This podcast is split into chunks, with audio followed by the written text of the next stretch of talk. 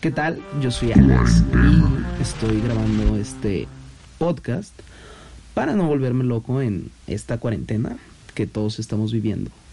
Eh, la voy a estar subiendo semana a semana contándoles cómo va la cuarentena. En esta primera semana quiero empezar a hablar pues de lo que me ha pasado en estos que son más o menos 15 días que llevamos encerrados. Y pues lo primero es el peso creo que todo mundo ha estado subiendo un chingo de peso. Porque, güey, pues es que, ¿qué más haces? Además de que veas los en vivos de Bárbara de Regil, no te queda nada más que, que tragar. Eh, está muy, muy triste esta situación de que estamos más gordos cada día. Eh, es algo impresionante. Pero claro, o sea, quien quiere puede empezar a hacer ejercicio. Eh, hay bastantes métodos. Se me hace muy padre cómo todos están poniendo su granito de arena para hacer sus en vivos. Eh, por ejemplo, en el gimnasio al que yo voy, están haciendo lives con clases de salsa, ejercicios. Obviamente no he tomado nada. Yo sí estoy subiendo de peso. Pero pues está divertido, ¿no? Está chistoso como la gente se esfuerza para no morirse. Ok, ¿Qué más? La ebriedad. Por Dios. he estado bebiendo todos los días. Martes. El martes pasado está hasta el huevo. ya no. Es que ya no hay noción de qué días son para tomar y qué días no. Eh, el alcohol es lo que me ha mantenido cuerdo probablemente.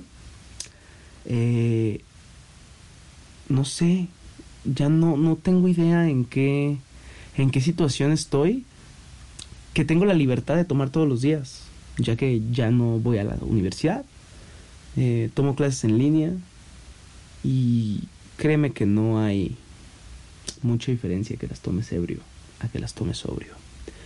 Es algo muy triste porque antes ir ebrio a la escuela era una falta de respeto. Ahorita es algo común del día a día. Eh, he estado sobreviviendo de las llamadas videopedas, que es algo que nosotros los millennials, me atrevería a decir, incursionamos y creamos. Eh, es impresionante cómo un grupo de gente se junta frente a una cámara a beber. Pero pues tenemos que adecuarnos a las necesidades. No puedes salir porque afuera está el coronavirus y no te quieres contagiar. ¿Qué queda? Beber enfrente de tu cámara. Y es algo muy bonito, ¿eh? Yo estas últimas videopedas las he pasado muy a gusto porque, ¿cómo decirlo? Tienes libertades que en la peda real no. ¿A qué voy con esto?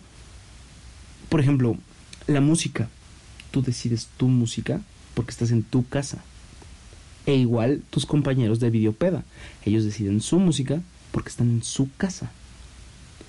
Por ejemplo, yo que soy una persona que por desgracia fuma, pues si estás en una peda, no sé, en casa de tu amiga Chuchis, pues a lo mejor los papás de Chuchis no fuman.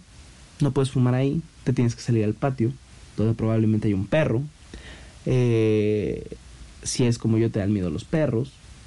Entonces te estás arriesgando a hacer el ridículo y gritar porque un perro te atacó. Aquí no, aquí puedes fumar tranquilamente porque puede lo mismo. Estás en tu casa. Es la magia de la videopeda. Eh, te puedes poner demasiado ebrio y nadie te va a pintar porque vuelvo a lo mismo. Estás en el calor del hogar. Eh, no tienes que recoger un cochinero si hicieras una peda en el calor de tu hogar, porque solo estás tú, solo es tu cochinero, porque es una videopeda. Y es algo muy interesante cómo han surgido hasta aplicaciones. Eh, el otro día vi que mi hermana, que es más joven que yo, también está creando sus videopedas con una aplicación que se llama House Party, que está muy, muy de miedo. No sé si yo ya soy más paranoico o qué rollo, pero todo mundo puede verte. O sea, haces tu, tu fiesta, pero cualquier persona se puede meter a tu sesión, a, como a tu llamada, y estar ahí sin decir nada, solo escuchando. Está creepy, ¿no? Y pues eso es algo muy, muy de ahorita. Eh, de, de chavos estar con aplicaciones nuevas. ¿Qué más, qué más hay que comentar? La, la violencia intrafamiliar. Eso también me he dado cuenta de que existe un chingo en, en estas nuevas generaciones. Y, y es algo que te das cuenta gracias también a las clases en línea o las videopedas. Se ventilan todos los, los trapitos al sol, salen, se podría decir. Es algo muy, muy chistoso eh, ver cómo tus, tus amigos viven una violencia intrafamiliar eh, muy cañona. Eh, entre comillas, eso es bromita. No, no he visto violencia intrafamiliar de verdad. Pero pues sí está chistoso, ¿no? Es algo como jocosón. Además de la violencia que se genera entre los mismos de la tribu, eh, tus compañeros de vida, tu, no sé, tu pareja, tus roomies, tus papás. Esto es como un Big Brother.